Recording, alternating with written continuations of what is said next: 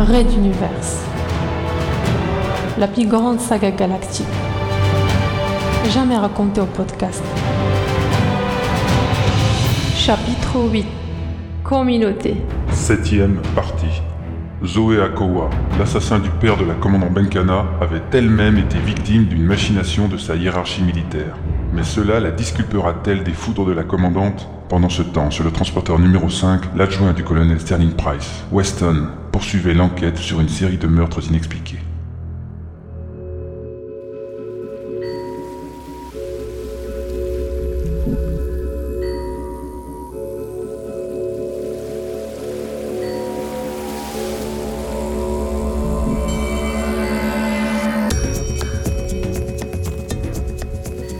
Weston courait en perdre haleine le long des couloirs aménagés entre les caisses et containers innombrables des zones d'entrepôt du transporteur numéro 5.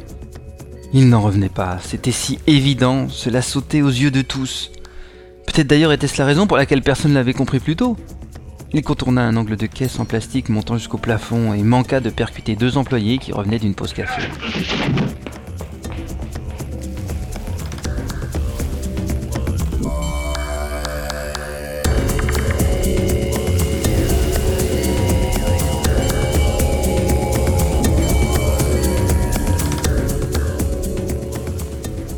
Une heure plus tôt, il était retourné sur les lieux du premier crime.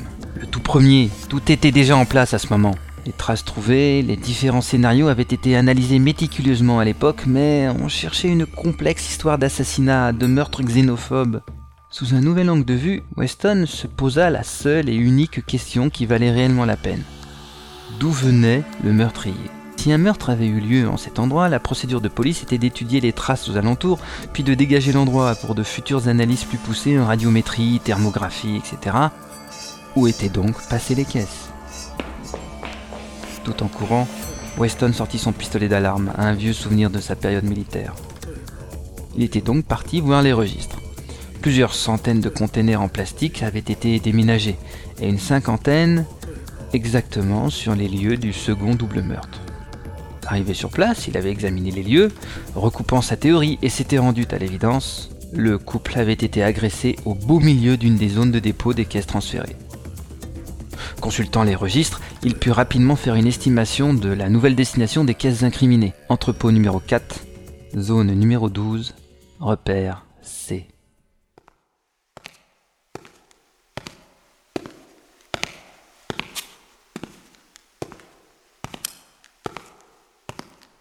Un long couloir s'étirait devant lui, dans une semi-obscurité. Chaque côté était constellé d'une muraille infranchissable de caisses en plastique, posées les unes sur les autres. Le repère C luisait à une dizaine de mètres de lui. Serrant son arme dans une main, une baramine dans l'autre, il allait devoir partir à la recherche d'une aiguille dans une meule de foin.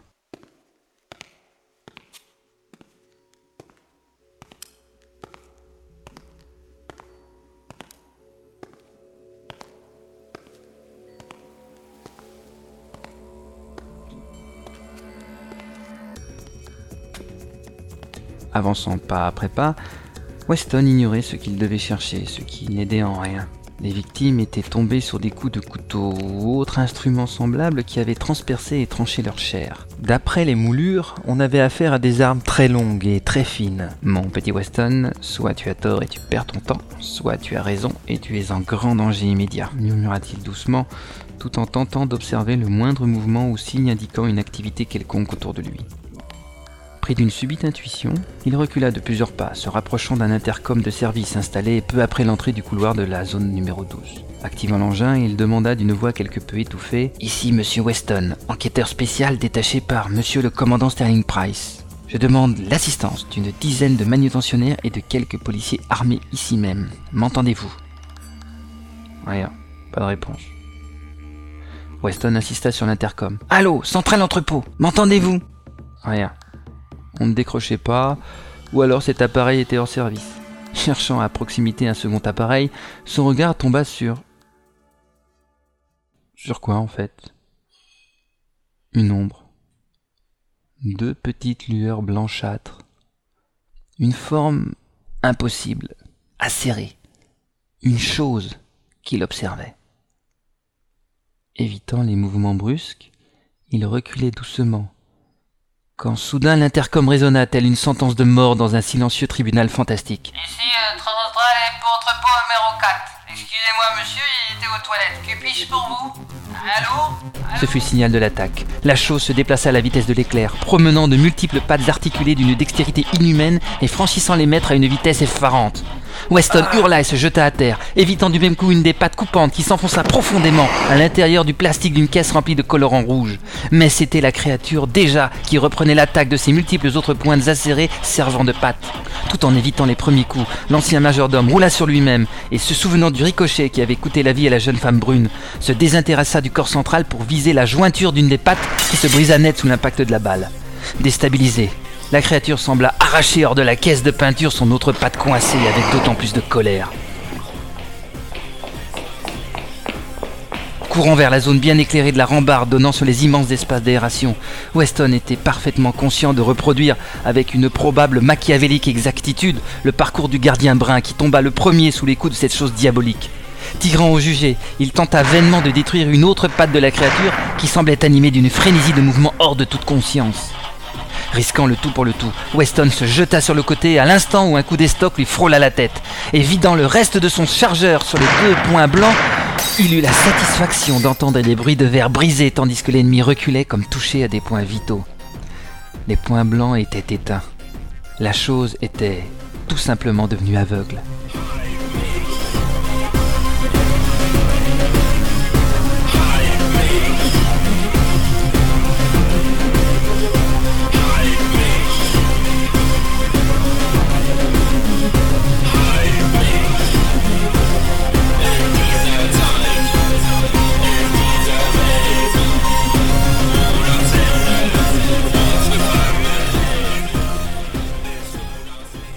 Se releva, la baramine serrée pour l'assaut final.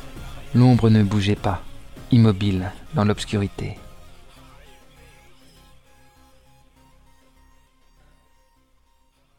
L'erreur qui scella le sort de l'ancien majordome fut d'ignorer à quel modèle appartenait la sonde de classe Oméga, dotée de capteurs optiques de secours. Il vit soudain des dizaines de nouveaux yeux s'ouvrir simultanément sur la surface centrale de son corps. La violence des coups qu'il ressentit au travers de toute sa personne s'anesthésia d'elle-même, de par une réaction normale du cerveau saturé d'informations.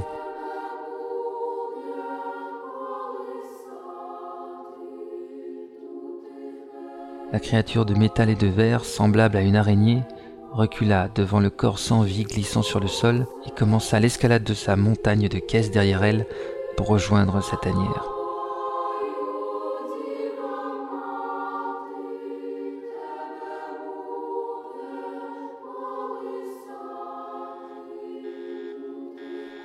La dernière étincelle de vie disparut des yeux de Marcos Weston alors qu'un signal d'alerte retentissait dans toutes les zones de l'entrepôt.